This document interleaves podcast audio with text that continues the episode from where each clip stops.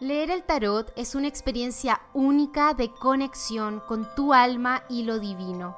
Bienvenido a mi podcast Aprende Tarot Espiritual, en el que te compartiré lo esencial para que aprendas a leer el tarot de una manera simple, práctica y luminosa. Hoy te quiero hablar del sumo sacerdote o hierofante y cómo interpretarlo cuando recibes este arcano como mensaje o consejo, especialmente si es respecto a tu emprendimiento o trabajo como tarotista u otro tipo de disciplina esotérica, espiritual o terapéutica.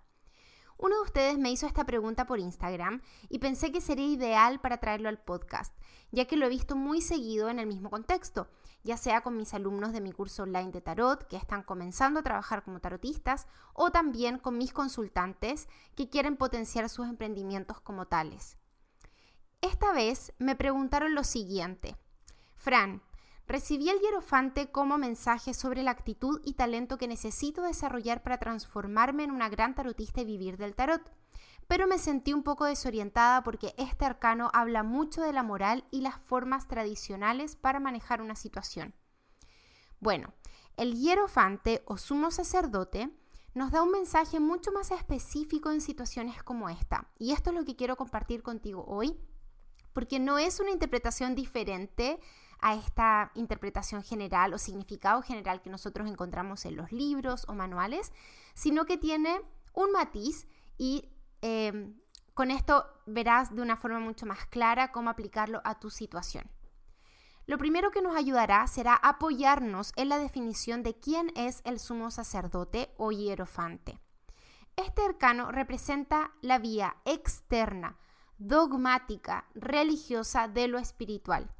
nos habla de educación en una determinada tradición religiosa u ocultista, que fue la apertura que realizó Arthur White al reemplazar el nombre del Papa, que era el nombre tradicional que llevaba este arcano, por el de Hierofante. De todas formas, con ambos nombres, nos está hablando de alguien que ocupa un rol específico y ese rol es el de mediar entre Dios o lo divino y los seres humanos es quien se desempeña como sumo sacerdote y orafante, el que entrega información a otros, información de carácter divino o más elevado, al cual esas personas no pueden acceder por sí mismos. O también representa a alguien a quien otros siguen como guía, como profesor, con cierta autoridad para ello. ¿Cómo todo esto nos hace sentido en una pregunta respecto a nuestro rol como tarotistas, astrólogos o terapeutas, sobre todo si se trata de terapias que tienen o que se basan en un sistema de filosofía específico? En este contexto, podemos hacer varias interpretaciones interesantes y aquí te compartiré dos de ellas que me parece que te pueden ayudar. La primera tiene que ver con el significado tradicional de este arcano que se refiere a la educación por eso, muchas veces, si recibimos este arcano como mensaje en un camino que estamos recién comenzando, entonces ese mensaje es que tenemos que educarnos, aprender más del sistema, apoyándonos en personas, libros o guías espirituales que desempeñan ese rol de sumos sacerdotes para nosotros, con un rol de profesores, es decir, tener, buscar, encontrar a un mentor o a alguien que nos guíe y enseñe lo que todavía no sabemos, que nos muestre el camino con su expertise. Y esto hace mucho sentido porque saber leer el tarot requiere iniciarnos en un sistema específico, ¿sí? El tarot como sistema no se lee igual que un oráculo. Es necesario estudiarlo para comprenderlo bien y así leerlo con habilidad. Y por eso que el sumo sacerdote o hierofante es un arcano que refleja muy bien de qué se trata el estudio necesario para ser un buen tarotista. Otra interpretación que no se opone a esta, sino que para mí es complementaria a la anterior, es que el sumo sacerdote o hierofante es también un llamado a salir del closet. En este sentido, muchas veces lo que más nos frena para crecer y desarrollarnos en este camino como tarotistas es el miedo o la inseguridad a mostrarnos como tales en el mundo, a mostrarnos como tarotistas. Por eso, cuando lo veo en lecturas respondiendo a este tipo de preguntas, la mayoría de las veces también se trata de un llamado a salir del closet espiritual. Y un detalle muy relevante en ese proceso es que sepamos encontrar a nuestro hierofante interior, al maestro o maestra interno que nos enseñará y nos mostrará la forma de hacer ese camino. Si te das cuenta, estas dos interpretaciones sí se parecen a los significados tradicionales de moral o de seguir las formas tradicionales de hacer algo que comentamos al inicio de este episodio, pero esta vez adaptadas a la situación por la que se pregunta.